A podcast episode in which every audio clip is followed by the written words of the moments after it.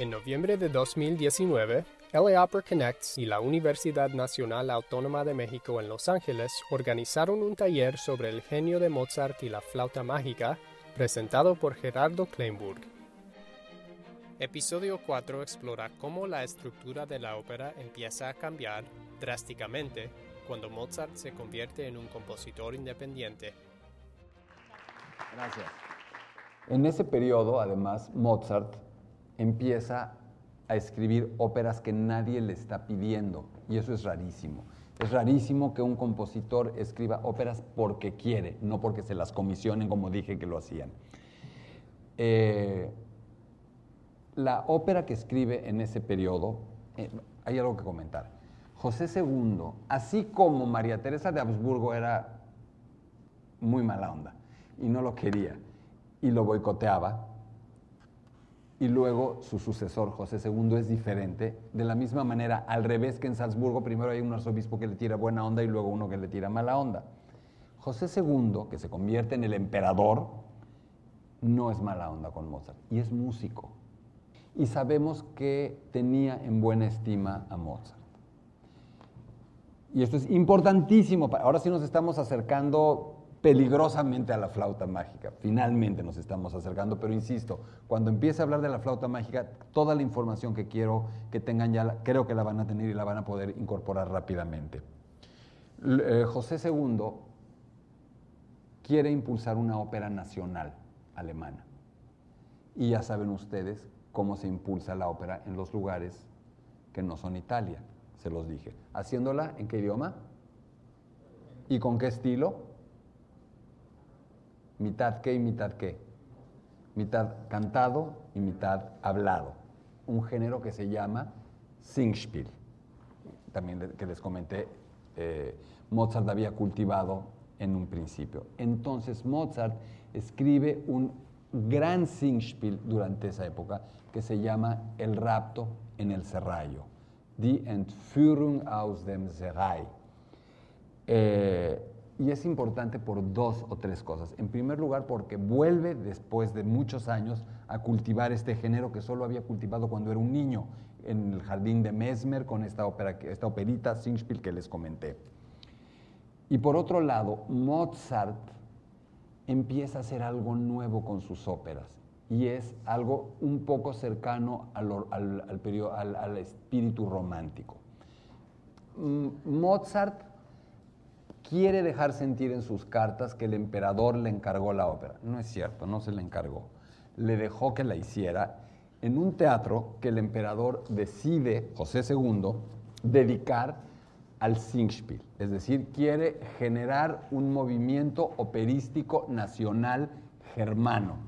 Y para eso quiere hacer un experimento y que un teatro, el Burgtheater, se dedique a hacer solo esas óperas. El experimento va a durar un rato porque no pega del todo. El imperio, Viena, siguen siendo una colonia operística italiana. Pero Mozart estrena El rapto en el Serrallo y vamos a ver un fragmento de lo que ya está haciendo con la ópera Mozart en ese momento. Insisto, será en alemán, mitad hablada, mitad cantada, tendiendo hacia lo cómico, pero hay algo que, ah, ya sé que era lo que les quería decir, que es importantísimo. Y es donde las coincidencias ya no pueden... Ya desde una ópera antes, Idomeneo, se percibe algo peculiar. Una fusión o una confusión entre la vida de Mozart y las óperas que empieza a hacer. Y les voy a explicar por qué. Si ustedes van a un cine y hay 25 cines, cada uno muestra una película distinta hay lugares para todos. Los boletos cuestan lo mismo. Cuando ustedes eligen qué película de las 25 que están dando ver, están de acuerdo en que están hablando de ustedes. Tu elección eres tú.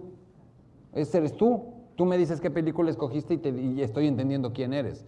Yo no me voy a meter a ver algo que se parezca a Game of Thrones ni pagándome.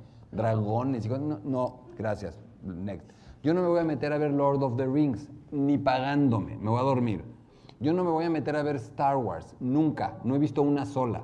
A mí me gusta que me, que me cuenten la historia de alguien, de la señora que dijo que no le... e- esa historia quiero, quiero que me cuenten ella. No, pero está de verdad, quiero que me cuenten cómo vive, quiero que me cuenten quién es, quiero que, quiero que esas historias me gustan. No me interesan personajes fantásticos y dragones y monstruos y esas cosas. ¿Qué quiero decir con esto? Cuando Mozart no recibe ya la comisión, sino que él elige qué ópera hacer, podrían estar ustedes de acuerdo en que ya es él el que está es, es él.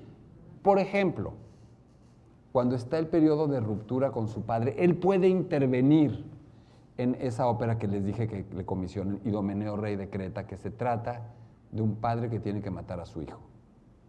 Coincidencia, me pueden decir. Va, órale, una coincidencia. Está bien. El rapto en el Serrallo. La historia de un chico, Belmonte, que tiene y quiere recuperar a su novia que vive bajo el dominio de un tirano que se llama Osmin, un turco. ¿Y cómo se llama la chica a la que tiene que rescatar y que se roba? Constance. Como la chica que se está robando de casa de los Weber para casarse en secreto contra el contra el- la figura autoritaria que es su padre. Otra coincidencia. O Las bodas de Fígaro, Don Giovanni, Così fan tutte, que son óperas las tres, sin duda, la cima de la producción mozartiana, y todas hablan del desencanto entre la pareja, del desamor, de la infidelidad. A ver, ¿por qué se obsesiona con tres óperas todo el tiempo? O sea, todas y cada una de las relaciones amorosas, en esas tres óperas no funcionan. Ninguna. De hecho, yo hice un curso sobre esas tres óperas que se llama Mozart, una terapia de pareja. ¿Por qué hace eso? Porque su matrimonio está viviendo eso. Y vamos a ver si la flauta mágica no es también eso. Entonces, lo que está sucediendo, en mi humilde opinión, es que Mozart está empezando a prefigurar lo que va a ser el movimiento romántico. Es decir, barroco, clásico, romántico. No es un romántico Mozart, pero yo sí creo que hay argumentos suficientes para decir que Mozart es un compositor prerromántico, porque los compositores, los autores, los artistas del periodo romántico se, ponen en el centro de sus obras. Todo se trata de ellos, de lo que sufren, de lo que les pasa. Es yo, yo, yo. Es un arte egocéntrico, megalómano, autorreferencial. Ese es una, son tres elementos básicos del movimiento romántico. Y Mozart los empieza a aplicar y en particular en el rapto en el Serrallo. Vamos a ver hasta dónde. Vamos a poner, ubican seguramente muchos, muchas han visto, otros no, la película Amadeus. ¿Alguien ha visto Amadeus? Bueno, luego mañana voy a hablar de Amadeus. En mi curso, me porque muchos me preguntan cuando, como saben que mi- uno de mis temas fuertes es Mozart, que qué opino de Amadeus y la mayoría se desilusiona cuando les digo que me fascina. Me fascina. Amadeus es increíble película, pero además hay algo. Yo les puedo garantizar, no, no, no les garantizo, se los demuestro al 100%. Amadeus, la película, es el hecho mozartiano más importante de la historia después de la vida de Mozart no ha habido un solo hecho vinculado con Mozart más importante. ¿O ustedes me pueden decir alguno? O sea, antes de Amadeus, Mozart no era Mozart ante todo el mundo, ¿eh? Después de Amadeus, Mozart se volvió, como dicen los, top of the mind, ¿no? O sea, fue con Amadeus. Sí o sí, esa es la verdad. Es una película, eh, eh, Amadeus, es pura mentira, eso no es cierto. Yo creo que Amadeus como una buena obra artística es una propuesta que miente y miente y miente para poder decir la verdad. Yo creo que Amadeus cuenta muy bien la vida de Mozart y creo que está llena de mentiras y de exageraciones y de distorsiones. Pero no, no es una biografía, no quiero, yo, yo quiero tener una idea de quién era Mozart. Y sí te dejo una idea razonablemente clara, razonablemente certera de quién era Mozart eh, salvo por el final, salvo un poquito por el final. Es decir, y eso lo vamos a ver para todo el contexto de la flauta mágica. Ni lo enterraron en una fosa común, ni muere muerto de hambre, ni lo mató Salieri, ni lo envenenó. No, no, no, no. Pero la personalidad de Mozart me parece que en alguna medida se debe haber parecido a eso. Y sobre todo durante la película se hacen muchísimas alusiones a la historia de la música y a lo que sucede musicalmente y ahí es perfecta. O sea, toda la parte musical de historia de la música, de personajes, mus- es perfecta. Es una cátedra de historia de la música. Por, si no fuera así, no me atrevería a usarla. Y he estado dando el curso por todos lados, así es que les puedo asegurar que, que, funciona. Déjenme ponerles un pedacito del rapto en ese rayo según Amadeus, según la película.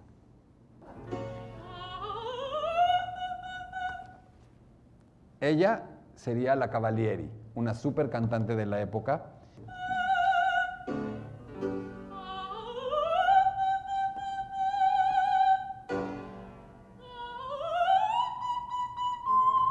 Importantísimo que pongan atención, porque si no, entonces de verdad yo nada más hablé como loco. O sea, tienen que poner muchísima atención y me tienen que explicar y responder a las preguntas que les voy a hacer. Esto les dije que qué era el rapto en el serrallo. ¿Un qué? ¿Qué tipo de ópera? germánica, un Singspiel, mitad hablada, mitad cantada, que intentaba y buscaba popularizar la ópera, hacerlo algo sencillo, algo light, algo pop, para poder posicionar la ópera. Vamos a oír este fragmento del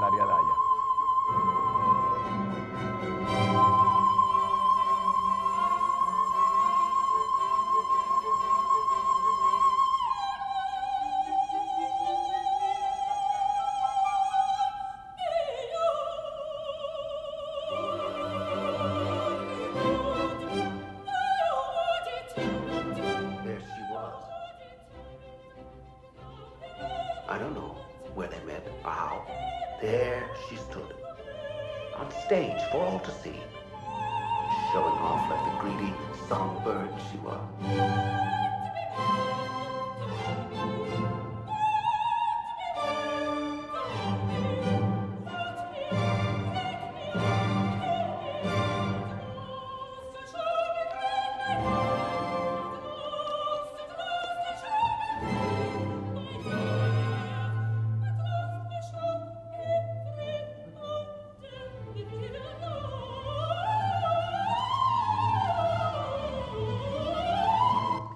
Estilo de canto es ese?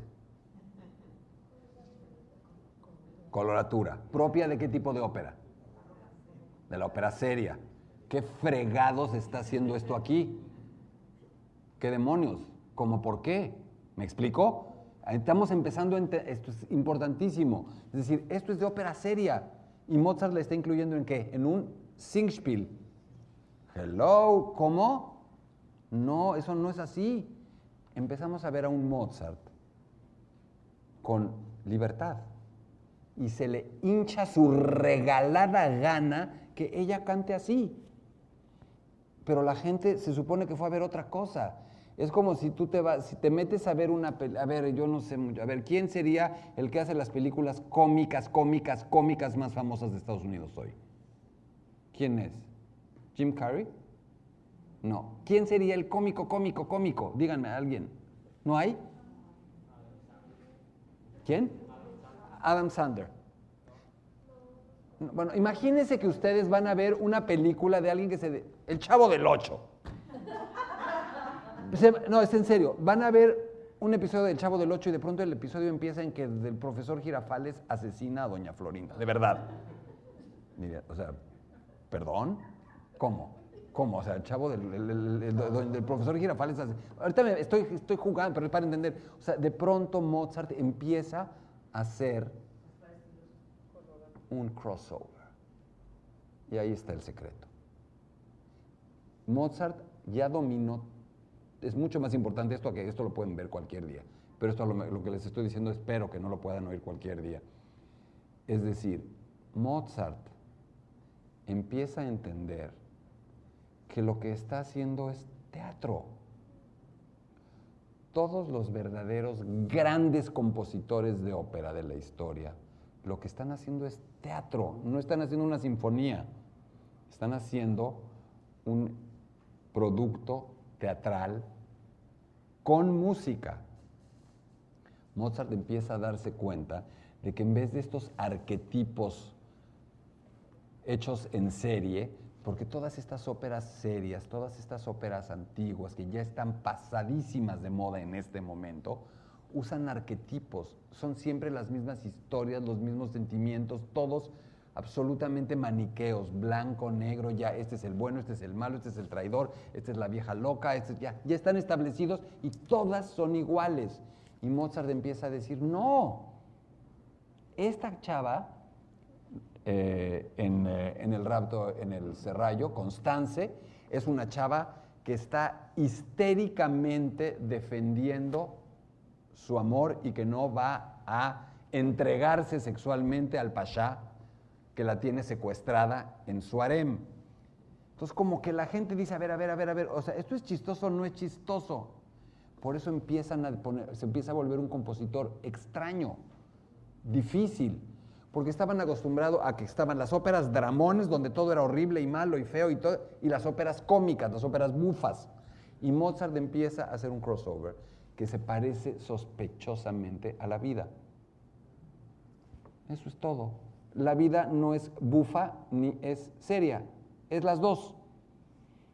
Eh, en un entierro o en un velorio podemos ver, eh, podemos de pronto toparnos con una escena muy cómica. Nunca, o sea, son famosos los ataques de risa en los velorios, famosos. La vida, en, en, un mismo día puedes tener una noticia maravillosa, una noticia horrible, y Mozart empieza a incorporar esto. ¿Por qué? Pero ahora lo pueden entender, porque no le encargaron la ópera, nadie se le está pagando, no tiene un patrón, está cambiando el tiempo, domina todos los estilos, sabe escribir ópera bufa, sabe escribir ópera seria, sabe escribir Singspiel, sabe escribir ópera al estilo de Gluck. Y ya entendieron las cuatro qué quiere decir. Con estas cuatro parámetros, con estas norte, sur, este, oeste, se pueden ubicar en la flauta mágica. Ópera bufa, ópera, bueno, hay una quinta coordenada ahí. Ópera bufa, ópera seria, Singspiel, ¿y qué más les dije? Estoy cansado. Y Gluck, gracias. Es decir, es, decir este, este estilo operístico recatado, sincero, emotivo, profundo, simple. Mi curso sobre Mozart, el curso largo que se llama Mozart, la simplicidad de un genio. Entonces, después de lo que les acabo de decir, van a entender los berrinches de Salieri. Esa es ópera seria. No tiene nada que hacer en un Singspiel. Es lo que, esa es la reacción.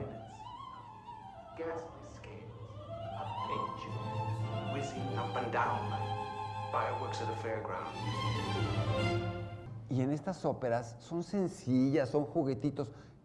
vean ustedes, por favor, uno, la espectacularidad del coro que van a escuchar, pero pongan atención en la orquesta, el virtuosismo y la acrobacia con la que está tocando esa orquesta. ¿De dónde sacó Mozart esa idea de escribir a la orquesta así? ¿De qué ciudad? De Mannheim la orquesta de Mannheim. Lo que aprendió de la orquesta de Mannheim está ahí. Constanza, la chava con la que se va a casar, su vida, su autobiografía está ahí. El Pasha Salim, eh, ahí está. Hace algo increíble, por ejemplo, otra cosa absolutamente única y, sin precedentes. Es mitad hablada y mitad cantada el Singspiel. Pero a Mozart se le pega su regalada gana que el Pasha, el hombre que tiene secuestrada Constanza, no canta. Es un personaje solo hablado. ¿Qué es eso? Eso no existe. ¿Por qué? Porque quiere. Y porque va a echar un rollo muy interesante que nos va a permitir eh, acercarnos más a la flauta. Escuchen, de verdad, la espectacularidad del coro, el nivel de virtuosismo que tiene la orquesta y el compositor increíble que ella es. Esto es glorioso.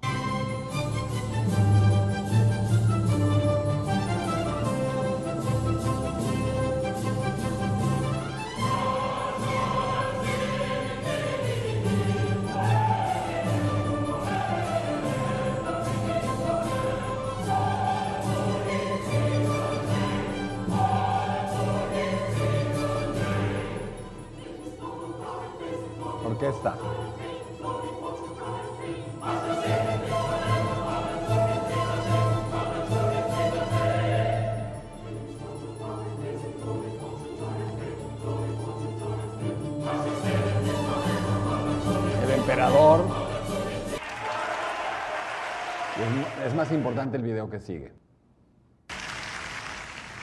Well, now Mozart, a good effort. Oh, well, decidedly that. An excellent effort. You have shown us something quite new tonight. It is new. It is, isn't it, sire? Yes, indeed. So, It is new. It is quite new. Es, es esto lo que les digo. This is new. then you liked it. You, you really liked it, sire. Well, of course I did. It's very good. Uh, of course, now and then, just, just, just now and then, it, it, it seems a touch. Um, What do you mean, sire? well, I mean, uh, occasionally it seems to have. Um, oh, how shall one say? Um, how shall one say directly? Too many notes, Your Majesty. Exactly. Very well put. Too many notes. I don't understand. There are just as many notes, Majesty, as are required, neither more nor less.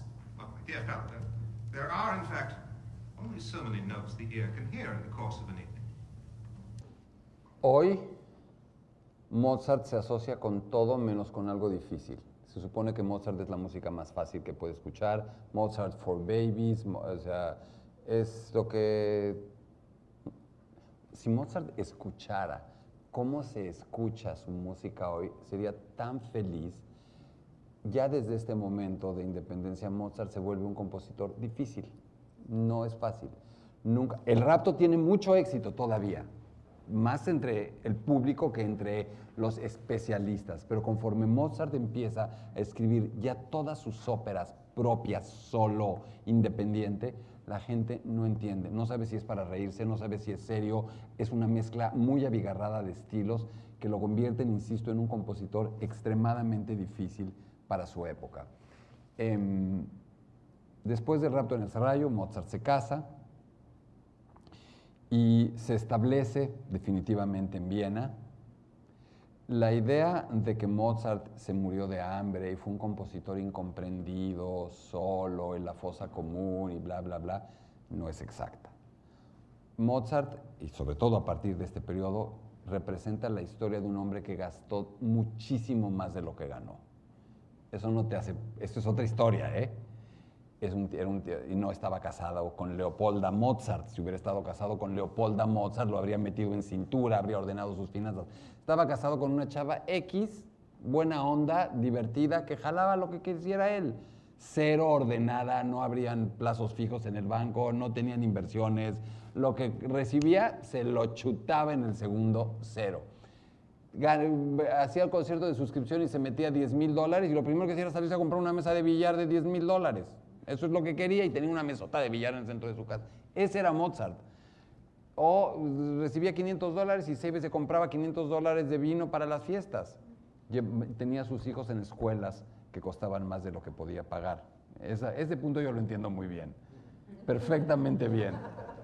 Em, insisto, no tenía ningún orden en ese sentido y llevaba una vida medio disipada, probablemente por la no infancia que lo acompañó durante toda su vida inicial. Tal vez ahí vino el momento en el que él se empezó a divertir y eh, en efecto en el principio de su matrimonio Mozart no se portó tan bien en términos de fidelidad. Entonces, para terminar un poco hoy y dejar lista la mesa de la flauta mágica. Eh, Mozart se está establecido en Viena y van a pasar dos cosas muy importantes. Mozart nunca había escrito en verdadera colaboración algo con alguien, nunca había hecho un trabajo de equipo. Los libretos que le daban de ópera eran a destajo, este, este este es el libreto, han hecho 20 óperas del mismo libreto, pero ahora este es el que te mando y haces. Con el rapto ya hay una elección de él. Pero lo que siguiente importante que va a suceder es que Mozart se topa con otro genio, otro golpe de suerte gigantesco en su vida. Conoce a Lorenzo da Ponte en Viena. Lorenzo da Ponte es uno de los más grandes libretistas de la historia de la ópera, escritor del texto. Lorenzo da Ponte será el libretista de las bodas de, de di Figaro, las bodas de Figaro, de Don Giovanni o de, eh, y de Così fan tutte. Così fan tutte quiere decir así son todas, así hacen todas. Entonces, em, Lorenzo da Ponte es un personaje increíble, es a su manera más padre que Mozart, Lorenzo da Ponte es un hombre italiano que nace con el nombre de Emanuel Coneliano o Caneliano, hay dos formas de escribirlo, y no es un, eh, ese es un nombre original, es eh, judío, hijo de una familia judía en Italia. Eh, es analfabeta hasta los 16 años. El, mm, imagínense, uno de los grandes escritores de la historia de la ópera fue analfabeta hasta los 16 años. Eh, a los 16 años eh, muere su madre y su padre decide volver, que quiere volverse a casar y se quiere casar con una mujer católica y se convierte al catolicismo y convierte a toda la familia al catolicismo. Era la tradición que si una familia judía se convertía al catolicismo, el primogénito, si había un primogénito, hombre, eh, adoptaba el nombre del sacerdote que lo bautizaba. Entonces, hoy lo que sabemos es que Lorenzo da Ponte debe haber sido el sacerdote que bautizó a Emanuel Coneliano. Y entonces toma el nombre de Lorenzo da Ponte. El padre de Emanuel Coneliano eh, se da cuenta cuando le enseñan a leer y escribir que es un superdotado, un poeta, un dramaturgo, un escritor genial, absolutamente genial. Eh, quiere llevar más lejos la educación de su hijo y en aquella época, pues ya lo había bautizado, pues qué mejor que ordenarlo sacerdote. Entonces lo mete al seminario para que se ordene sacerdote y asegurarle una buena vida. Don Lorenzo da Ponte se vuelve sacerdote, eh, pero realmente lo único que le interesa es ver con cuántas mujeres casadas puede enredarse. Entonces se dedica por toda Italia a ligarse mujeres casadas con el consiguiente mm, molestia de los señores que estaban casados con esas señoras. Tiene que siempre estar huyendo de un lugar a otro hasta que de plano ya lo expulsan de Italia porque ya lo van a matar y entonces pide recomendaciones porque querría ver si puede ir a Viena para convertirse en poeta imperial. Poeta imperial es escribir textos, libretos para óperas que tengan que ver con la corte de Viena, con el emperador, etcétera. Nadie, e, ese comentario también poca gente lo sabe y se lo pueden preguntar a un mozartiano. ¿Quién le creen que le dio la carta definitiva de recomendación a Lorenzo da Ponte para poder ir a Viena? Salieri. Nadie sabe para quién trabaja. Nadie sabe para quién trabaja. Salieri le dio una recomendación y llega a la corte de Viena.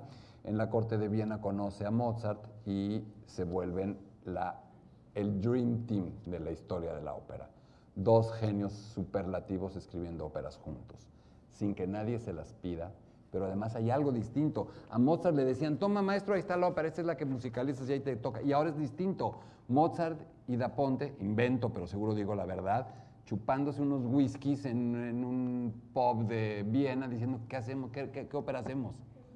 O sea, está completamente cambiando la historia de la ópera. Eso nunca había sucedido, jamás el compositor y el libretista se están poniendo de acuerdo. Y estoy, estoy hablando de la flauta mágica también, aunque la ponte no tiene nada que ver con la flauta mágica, pero ya es esto, un compositor que escribe lo que quiere y que además trabaja con el escritor la ópera.